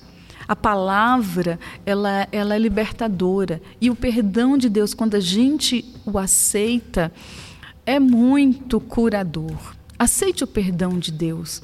Pare de ser tirano da própria vida. Então, lida com as circunstâncias, porque às vezes o que mais está maltratando muita gente, como nós começamos é, essa conversa, é que você estava guardando, empurrando isso lá para debaixo do tapete. Todas as vezes que você dormia, você já estava cansado, você não ia pensar. Você não pensava de manhã porque você tinha compromissos, responsabilidades. Então, agora Deus está te dando a oportunidade. Pensa sobre eles. Apresente-os ao Senhor e fala: Senhor, me ajuda. Me ajuda a lidar com isso que eu nem compreendo, nem sei nem como orar. Me ajuda. Mas a Bíblia diz que a gente buscar pelo Espírito Santo, ele ora, geme aos pés do Senhor, fala, eu não, não, não sei como pensar sobre isso. Me ajuda. Então, é, falar, você vai se ouvir e você vai ver que não é tão grande quanto o acusador está colocando na sua mente. Creia que Deus está pronto para te perdoar se você aceitar o perdão dele, se você se perdoar também. É, esse tema, essa pergunta é muito boa, principalmente do, da conversa que nós tivemos no ano passado, né? onde o Vitor trouxe toda essa questão do, do ouvir, e isso martelou muito na minha cabeça, porque é, como cristão, às vezes, principalmente no começo da fé, e aí é uma coisa que aconteceu comigo, eu tinha muita vergonha de, de compartilhar, mas eu vi tanta gente no mesmo processo que eu falei, talvez seja mais comum, que é aquela coisa que você se sente numa obrigação ferrenha de todo segundo da sua vida você apresentar a melhor solução que é Jesus para as pessoas. Não deixa de ser uma verdade, mas o jeito que a gente faz isso, a gente vai amadurecendo. Então, é, eu, principalmente nessa questão de pandemia, eu tive que. Eu passei por situações de conversas difíceis muitas vezes. Assim, a gente está, acho que no quinto mês de, de, né, de diferente rotina e eu já tive que me virar algumas vezes com relação a isso. E essa questão do ouvir foi essencial. Então, às vezes, é, aquele pensamento que eu tinha de que a pessoa tá me falando algo, mas eu vou, enquanto ela fala, tentar colocar um Jesus aqui, só que eu acabo não ouvindo a pessoa. Não ouvindo a pessoa porque eu quero, entre aspas, evangelizá-la. Em vez de, de, de ouvir, falar que entende, processar aquilo para depois o Espírito te dar um direcionamento. E, e, eu pude exercitar isso algumas vezes seja no, no contexto né, de depressão, seja no outro contexto sério de que alguma pessoa tá, tá, tá, tá passando e eu já tive que passar principalmente na questão de precisar que me ouçam.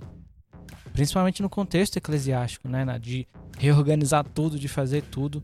É muito importante que eu saiba ouvir e as pessoas e eu saiba ser ouvido também porque a gente tem diversas questões para debater aqui, como melhora, como melhora, como faz, como não faz. E se você não ouve seu irmão e seu irmão não te ouve, e às vezes a gente fica na nossa cabeça, não, que, que, qual o jeito mais cristão de eu sair dessa conversa? A gente não, não avança para lugar nenhum. E aí a gente contribui para todas essas questões que a gente que você falou, que a gente fica internamente sofrendo. Então, assim, tem sido uma experiência fantástica de, de, de, de entender realmente é, como é o nosso valor como cristão. Às vezes a gente quer é, absorver toda uma cartilha de como agir de forma cristã com ações. Assim, faça isso, se tal coisa acontecer, faça isso. Mas a gente não presta atenção de, de processar a informação do teu irmão, entender o que ele está passando, o que ele está sofrendo e que os outros também possam exercitar da mesma forma. Então, assim, tem sido um aprendizado muito grande. E eu não sei se eu ainda aprendi tudo que deveria, não. Acho que ainda vai ter muita conversa aí para frente. É legal você falar sobre isso e eu concordo plenamente no que você falou. Só que eu quero acrescentar um outro ponto, um outro viés que é desafiador para nós. A nossa cultura hoje, ela está uh, ah, fortalecendo a vitimização. Isso é uma coisa tão perigosa que tira o, o poder de Deus. Entende? A, a pessoa diz, não preciso. Por quê? Porque ela precisa necessariamente ser encontrada pelo outro. Como quando, olha como é que é paradoxal. Quando eu entendo que eu posso ser ouvido pelo outro, então aquela carência às vezes vai começar a fazer com que eu acuse todo mundo que não está me ouvindo. E a gente precisa entender que quem não está me ouvindo é porque não está em condições de ouvir. Não tem parâmetros para te ouvir. E eu quero muito deixar claro para você que está nos ouvindo. Provavelmente você também vai passar por uma experiência de vida que ninguém vai te ouvir. Ninguém vai dar conta de ser empático com a sua dor. Vão menosprezar, vão banalizar, vão simplificar, porque só quem tem condições de te compreender é Deus. Essa é uma questão que o mundo muitas vezes está procurando acusações contra outros, porque foi maltratado pela cor, foi maltratado pela opção sexual, foi, foi, foi maltratado por, é, porque é obeso, porque é magrelo. E aí está todo mundo criando nichos para se proteger. Para mim, a pauta é respeito ao ser humano. O que ele faz, como ele faz, nós precisamos respeitar. E aí, nesse sentido, quando eu não me sinto respeitado, eu quero crucificar quem não me respeita. E eu preciso, como cristão, buscar o lugar de quem vai me amar como eu mereço, como eu preciso, é só Cristo. Não tem outro discurso. Nenhum ser humano, por exemplo, lideranças, lideranças cristãs. Quantas lideranças cristãs têm a formação que eu e o Vitor temos hoje? Pouquíssimas. Zero vírgula quanto da quantidade? Então, nesse sentido, muitas vezes as pessoas rompem uma relação com Deus por causa da falibilidade humana. Esperam que um pastor, que uma pastora tenham a condição de ouvir como um profissional dessa área. Teria, porque ele, ele não foi preparado. Ele está ali como um, quê? um pastor espiritual, de orientar sobre a Bíblia, mas ele não foi preparado. Ah, mas é falha, ele devia procurar. Esse é outro detalhe. Nós, nessa geração, a gente entende que os pastores têm condições de buscar essa, essa formação. Mas aquele que não buscou, a gente também tem que parar de crucificar tanto o meu pai e a minha mãe, porque eu atendo jovens assim. Tão ofendidos porque o pai não é o pai perfeito que ela queria ter, não é a mãe perfeita que ela queria ter, e nós estamos criando seres totalmente doloridos e não estamos é, gerando pessoas maduras. Tudo elas querem incriminar. Ah, isso aí é crime. Ah, isso aí. N não estou dizendo que não haja crimes. Eu só quero dizer que nós estamos impedindo uma geração de amadurecer mentalmente, emocionalmente. Então, em algumas questões eu estou complementando, não estou anulando o que você diz. Eu só quero dizer que você tem um lugar eleito por Deus. Você é um ser humano que foi criado à imagem e semelhança de Deus. E quando essa, isso é dito na Bíblia, ele está dizendo que Deus fala assim: façamos o homem a nossa imagem e semelhança. Ele estava dizendo que a sua orelha ia ser igual a dele? Ele estava dizendo que o seu nariz ia ser igual a dele? Não. Ele estava falando de outra capacidade, de outra semelhança, que é a capacidade de superação, que é a capacidade de criação, de reorganização.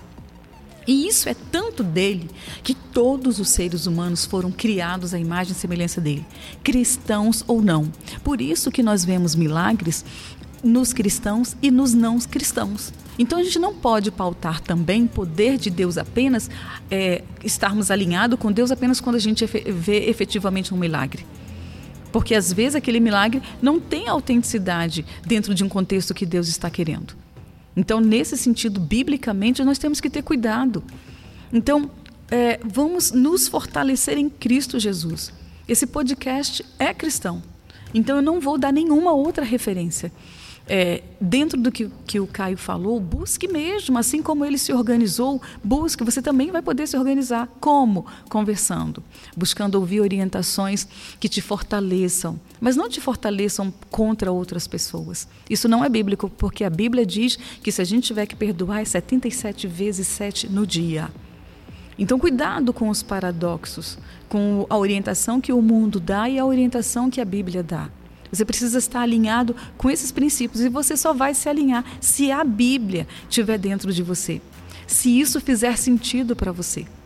Porque saúde mental, para mim, depende muito de alinhamento é, existencial. Está muito atrelado. Às vezes, a doença mental ela vem de uma configuração familiar muito desorganizada e que Deus não está presente. Quero muito deixar isso claro, sem medo de errar.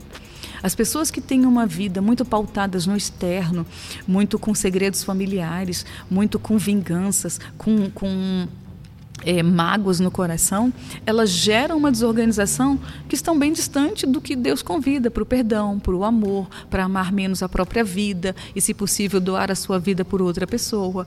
Geralmente, quem faz o contrário disso está adoecido mentalmente e gera adoecimento nos filhos, nos netos, e aí vai rompendo gerações após gerações.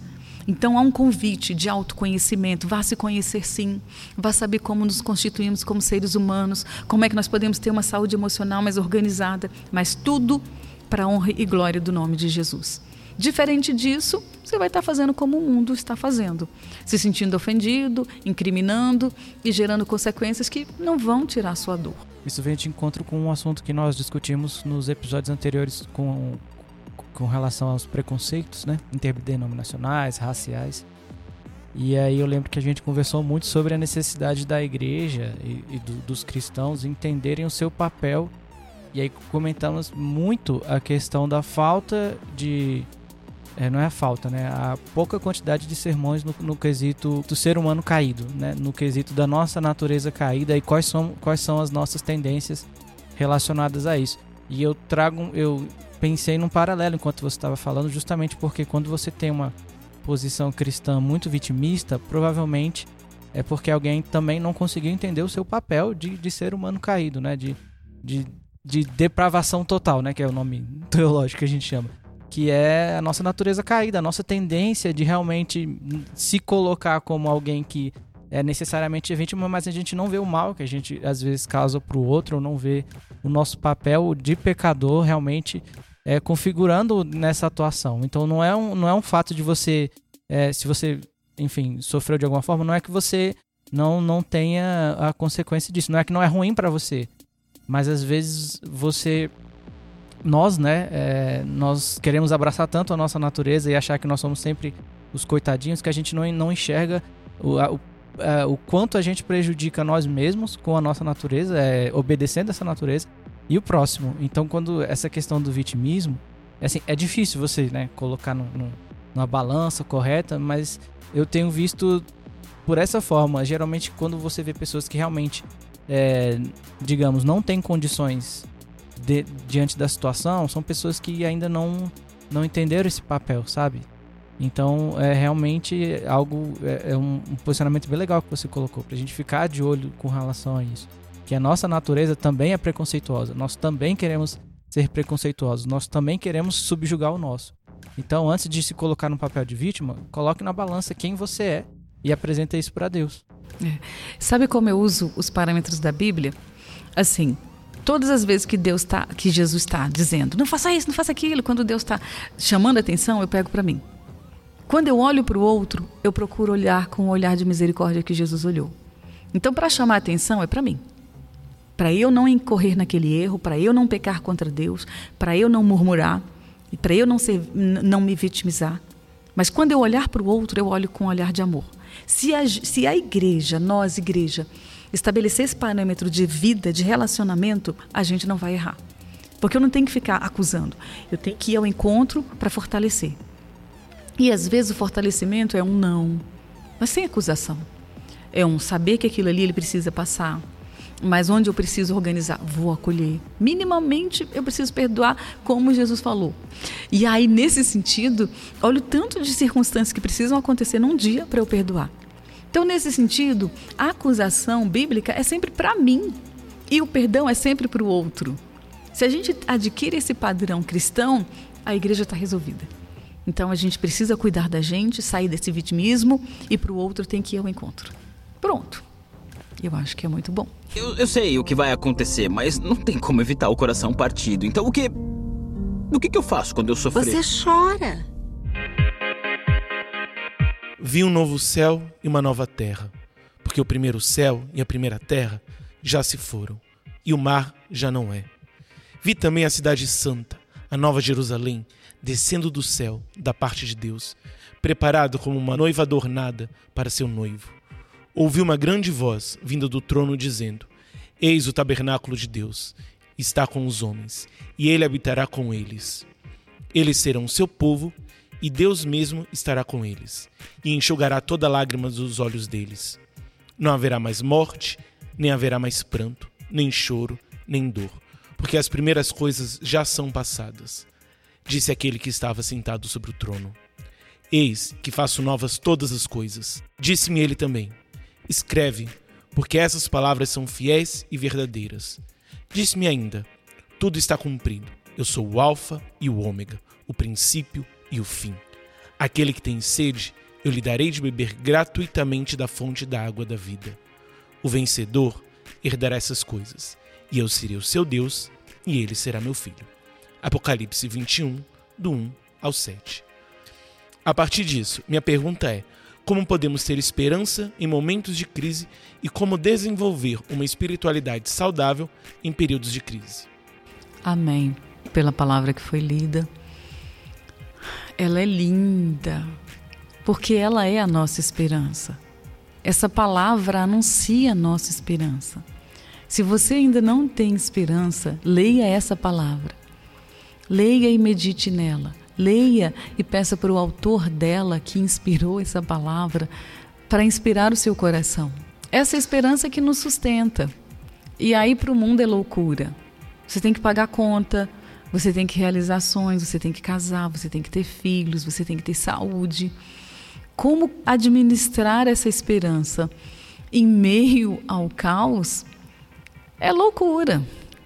É loucura para, para a qual a Bíblia nos convida. Você vai fazer planejamento aqui, mas se você cada dia se alinhar com essa palavra e entender que você recebeu uma dádiva que é a vida, aí você pode pensar, ah, mas você não sabe meu contexto. Não sei especificamente o seu, mas eu eu gosto de dizer que eu sou uma estudiosa de superação. Então eu amo ouvir histórias de superações, de pessoas que passaram por contextos, vieram de contextos que todo mundo diria vai morrer daqui a pouco ou não vai dar para nada e essa pessoa se desenvolveu de uma forma exponencial. Então, o seu contexto também pode ser desafiador e pode ter esse relato. A sua história de vida pode ser reorganizada pelo Espírito Santo de Deus. Creia nisso. Não creia na sua força, não creia na sua fraqueza, não creia na sua condição. Ela tem que depender da condição do Todo-Poderoso. É paradoxal, mas é real. Então eu, eu gosto de estudar é, vidas que tinham tudo para não dar certo, mas creram em Deus e a vida deu certo. Deu de que maneira? Ficou rico? Não, não estou falando dessa riqueza. Estou falando da paz. Estou falando de um alinhamento de tranquilidade. Se está passando por uma dificuldade, sabe, Deus me dá força. Eu vou citar aqui a minha mãe. Quando minha mãe teve câncer de mama, é, eu estava num trabalho que eu podia acompanhá-la durante as quimioterapias. E nós tivemos conversas poderosas nesse processo. E uma vez, depois que ela fez a cirurgia, que ela retirou uma mama, é, uma amiga foi visitá-la no, no agarrão. Ela desceu do prédio e falou: Ai, Carlinha, eu vim aqui para confortar sua mãe e ela que me confortou. E aí, o que, que minha mãe dizia? Ela dizia assim: se tem tanta gente que passa por esse processo de, de câncer e morre, eu não sei se o meu câncer é para morte. Eu só sei que eu estou passando por ele. Eu preciso, eu não posso achar que eu não deveria passar. Se outros passam, eu não posso não entender o porquê que eu estou passando. Mas eu quero sempre pedir a Deus que me dê força para passar por ele. Então, essa postura, essa que eu chamo de lente diante da circunstância, fez toda a diferença para minha mãe. Minha mãe está viva até hoje, graças a Deus. Ela teve esse câncer em 2000. Então, a gente que é estudioso dessa questão do quanto que o emocional interfere na saúde física, ela vai apontando para resultados específicos nesse sentido. É, vai apontando para o lugar de que se você olha para aquela condição dolorosa e diz assim, Deus pode me fortalecer, me ajuda, Deus. E não se desesperar, o seu corpo, a sua mente vai te ajudar nesse sentido. E o Espírito de Deus, então. Agora, tem pessoas que também tiveram a fé e entenderam que aquela enfermidade não era para só um, um ensinamento que depois a pessoa ia aprender, era para a morte mesmo. E ela passou por esse período de preparação para a morte com essa gratidão. Ela sabia que estava com uma doença que ia morrer. Então ela agradeceu a Deus. Por quê? Porque teve tempo também para estar se preparando, pedindo sabedoria, pedindo força. Então, em qualquer circunstância, é você quem vai definir a sua condição de como passar por ela. Então você tem a oportunidade de pedir a presença do Espírito Santo para te acalmar, para te dar paz em meio à dor física. É possível? É. A Bíblia nos traz esse relato principalmente a partir do Novo Testamento. Temos lá Daniel, que teve uma, um, um processo poderoso e ainda hoje nós passamos por isso. Ainda hoje Deus nos permite passar pelo fogo e não sermos queimados. É porque nós já estamos acostumados com esses milagres. Então, passar por dificuldade, convide-se. Deus me ajuda a trocar de lente. Eu estou quase me desesperando. Me dá a tua lente, me dá a mente de Cristo para eu entender o que, que eu tenho que aprender aqui. Como minha mãe me ensinou quando ela estava passando pelo câncer. Quando minha irmã foi descoberto que ela tinha um tumor do tamanho de uma laranja é, no cerebelo, que queriam abrir a cabeça, nós lembramos de uma promessa que Deus tinha feito é, anos anteriores e usado um profeta e dito assim: a sua filha vai passar por mãos médicas, eles vão dizer que é um milagre. E a gente pensou, ah, foi quando ela nasceu, que ela quase morreu, minha mãe quase morreu. Só que um ano, acho que foi dois depois, nesse processo, não sei, foi descoberto esse tumor que ainda está na cabeça dela e foi feita uma embolia, embolização, que é, que é introduzir um, um, uma molinha pequenininha lá da virilha até o cérebro para estancar um sangue, uma, uma, veia que estava jorrando e outras já tinham sido ressecadas. E minha irmã é um, um milagre ambulante. É, eu quero dizer que isso que nós vivemos, a gente sempre está apresentando a Deus a condição de que se Ele quiser que a gente morra, a gente vai morrer. Se Ele quiser que a gente passe por dor, a gente vai, vai passar. A gente só pede força. Então eu não estou aqui para usar dizer para você que é simples. Não é simples, mas é possível. E é muito diferente quando você tem a presença de Deus. Quando você busca, está passando por dor, coloca aos pés dele, Senhor, me ajuda. Senhor, me fortalece. Não queira colocar sua vida num patamar diferente do que Deus deu para você. Deus te deu a honra de passar pelas circunstâncias que você está passando e, quiçá, Deus também está te dando a honra de você manifestar um milagre pelo poder dele. Mas se não manifestar esse milagre visível que todo mundo espera, mas que você manifeste a sua esperança. É cultivando, regando todo dia, pedindo todo dia. No último instante, com certeza, Deus está ouvindo. A palavra de Deus diz que Deus colhe como incenso as lágrimas dos santos. Creia nisso, em nome de Jesus. É meio difícil falar, né, depois de, dessa colocação. Mas é. Eu acho que.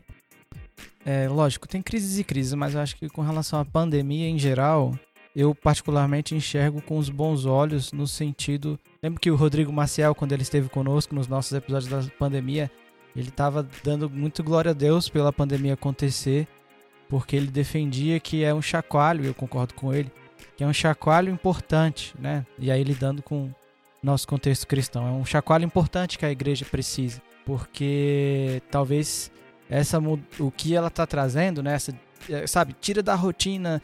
Você tinha um, um, uma organização eclesiástica tal, agora ela já é totalmente diferente. E a forma como você encarava uma pessoa agora ela é totalmente diferente. E o Rodrigo trouxe isso, que ele glorifica muito a Deus por pela igreja precisar desse chacoalhão. Então, a questão da espiritualidade saudável, pelo menos particularmente, eu encaro como é, enxergar um novo começo diante da crise. Então, é uma crise? É. É difícil? É. Mas é um novo começo. É uma possibilidade que a gente tem de fazer as coisas de um jeito totalmente diferente. É uma possibilidade que tem da gente alinhar o nosso cristianismo mais com o que a Bíblia fala. Uma oportunidade que a gente tem de alinhar e tirar menos liturgia, não que seja importante, e mais relacionamento. Então, podemos ter é, menos cultos e mais relacionamento cristão. E mais convivência, e mais, mais que a distância, mais olho no olho. Mais, sabe, é, colocar um pouco o que a gente é, valoriza de ponto de vista material, estético e valorizar a questão relacional. Então eu tenho esperança nesse sentido com relação à espiritualidade. É um tempo novo, é um tempo de mudança. É um tempo onde é, a maturidade, você pode sair muito mais maduro dessa situação. Então, quando você abraça isso, você fala, poxa, é, é a hora agora de, de mudar. Então, assim, geralmente a gente tem, principalmente com o pessoal que está na fé, vi, é, participa, sei lá, de um retiro, ou tem alguma uma experiência assim, às vezes a gente tem, a gente infelizmente enxerga um declínio, né? Uma empolgação inicial e um declínio. Mas eu entendo que a pandemia é como se fosse algo durável, assim, sabe? É, nós estamos vivendo algo único na presença de Deus, assim, que não, não acontecia há 100 anos. É, e aí a, a, a gente está tendo essa oportunidade de viver isso. É ruim? É ruim. Tem problemas? Tem problemas. É questão de doença e tal. Mas do ponto de vista espiritual, é um start novo. É uma movimentação nova. É um crescimento novo no seu coração. E esse crescimento tem que surgir como uma esperança de que vai dar certo, vai fluir. Então eu quero isso para mim. Então eu quero vivenciar isso, por mais que eu tenha que lidar com essas dificuldades. Eu quero entender o que Deus quer e quero entender para onde Deus quer me levar. Porque se mudou, mudou para todo mundo e eu quero vivenciar essa mudança. Então assim, eu, assim, é, alguém vai ficar chateado com esse comentário, mas eu estou empolgado com o fato de que a gente está podendo mudar. Eu estou muito empolgado. assim, estamos vivendo dificuldades, mas eu estou feliz que é, alguma coisa aconteceu e eu acho que Deus está agindo nisso. Então, assim, é, é, é, tem diferença de pensamento, eu estou vivendo diferentes pensamentos e realmente estou é, ansioso e querendo é, tirar, assim, extrair do coração de Deus o qual é o que, eu, o que eu tenho que fazer, quais são as minhas atitudes para que eu realmente possa ser um cristão diferente, para que a minha espiritualidade cresça, para que eu possa valorizar o que Deus valoriza e não valorizar o que eu valorizo. Então é, é paradoxal, e a gente conversou de vários paradoxos aqui hoje, mas eu realmente acho que a mudança social mundial que a gente vive é o start para uma mudança espiritual grandiosa que Deus quer fazer na nossa vida. E nós precisamos abraçar isso. E eu, se você que está ouvindo ainda não percebeu isso, eu peço a Deus que você perceba isso e encare com, com, com empolgação também, porque eu acho que Deus vai mudar muito a nossa forma de pensar e vai mudar, logicamente, para melhor. Quando a gente é, estuda o desenvolvimento humano, a gente tem clareza que passar pelo processo de desenvolvimento humano e se desenvolver não tem como não passar pelo processo doloroso, desafiador. Sabe? Quanto mais você entende que uma crise, um conflito, um desafio é promotor de desenvolvimento humano, você passa por ele com maior suavidade. Sabe? Você ameniza o processo. Então você não vai de encontro, você vai ao encontro, você suaviza. Então, nesse sentido, é, eu também. Eu compactuo da, da, da perspectiva do Rodrigo. Então, eu louvei a Deus por quê? Porque eu entendo que Deus está promovendo reflexões pontuais. E para encerrar, eu quero só lembrar aqui. Logo no início saiu no WhatsApp uma figura que tinha a imagem da Terra, um desenho, e Deus de um lado e o inimigo do outro.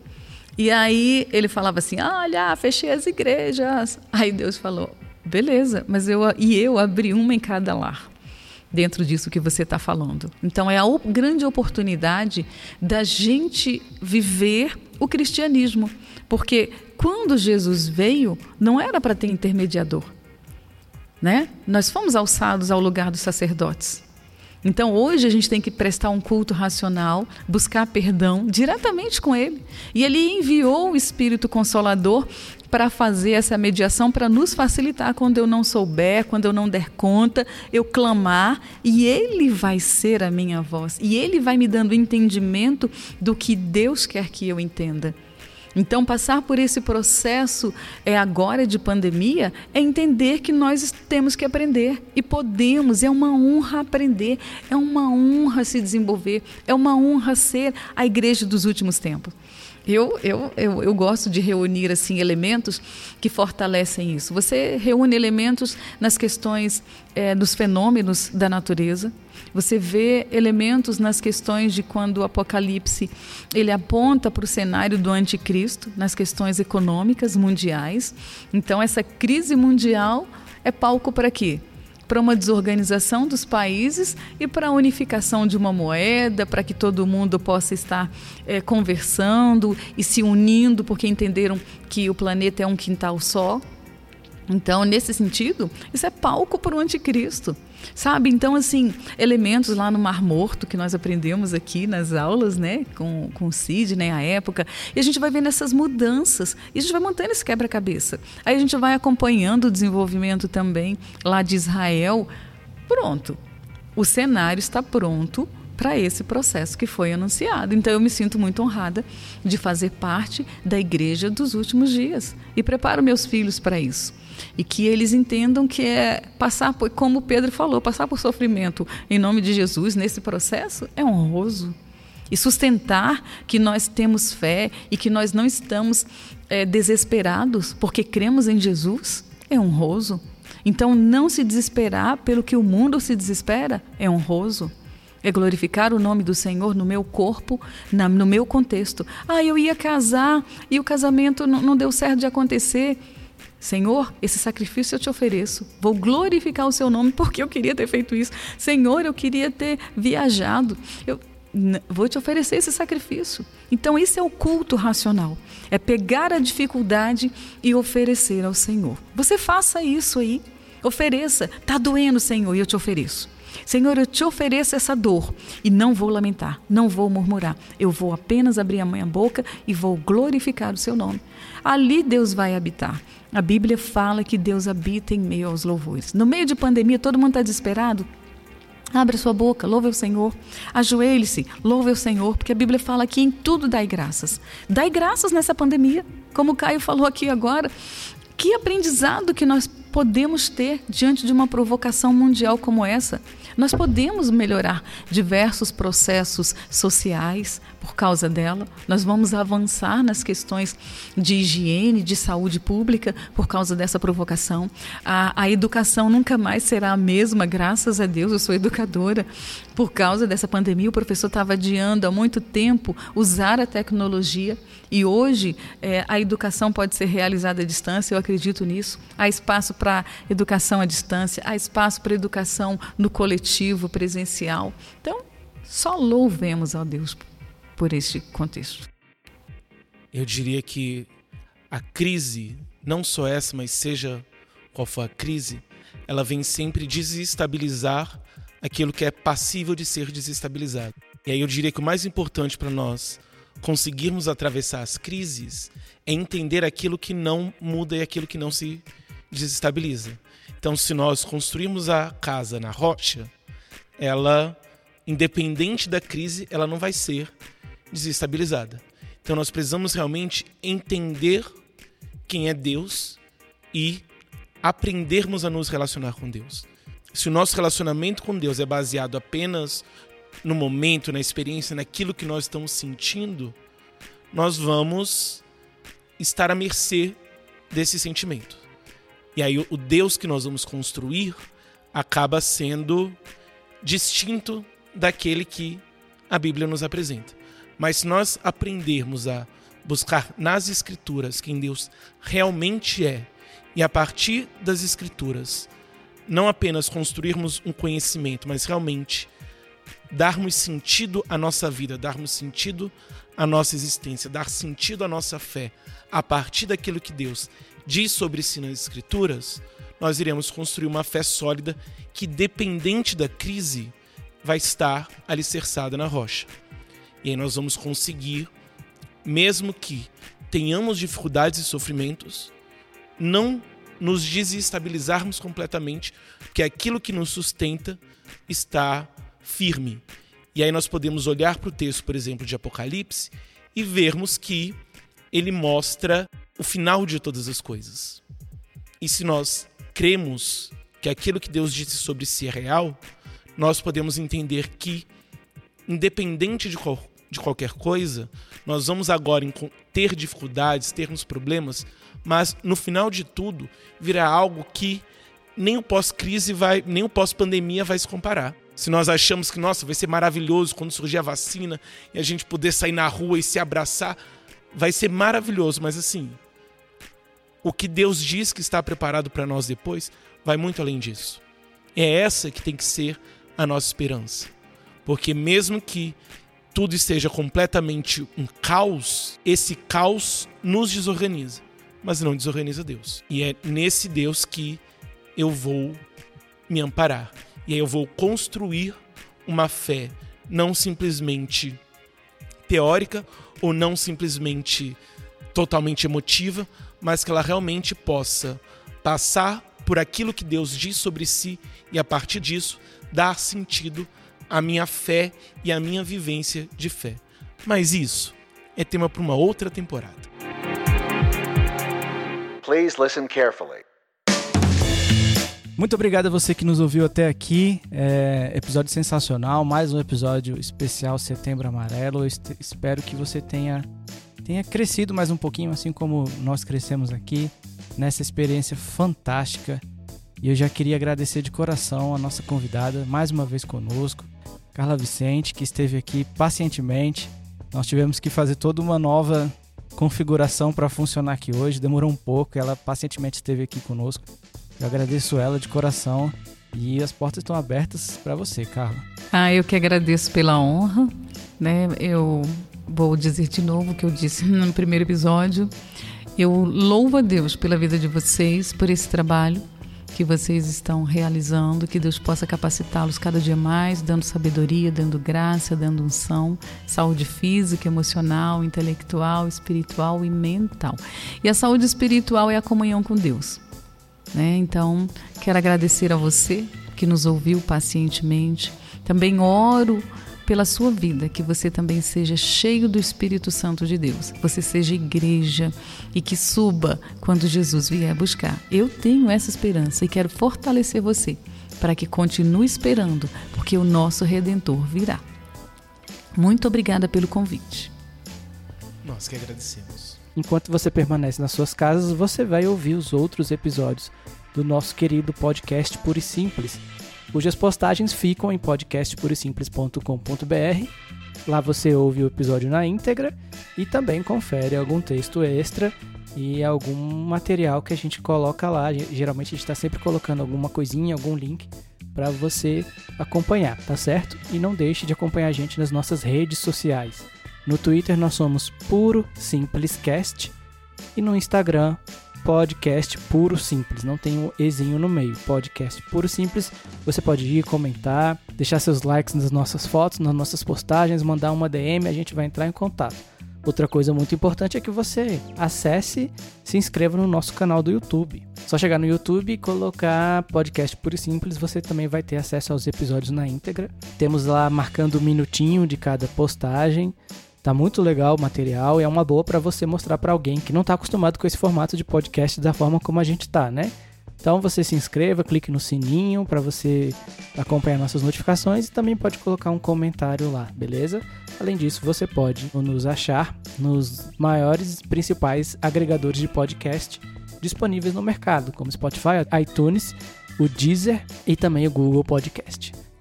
Carla, você pode fazer para a gente uma oração? Querido Deus, te adoramos.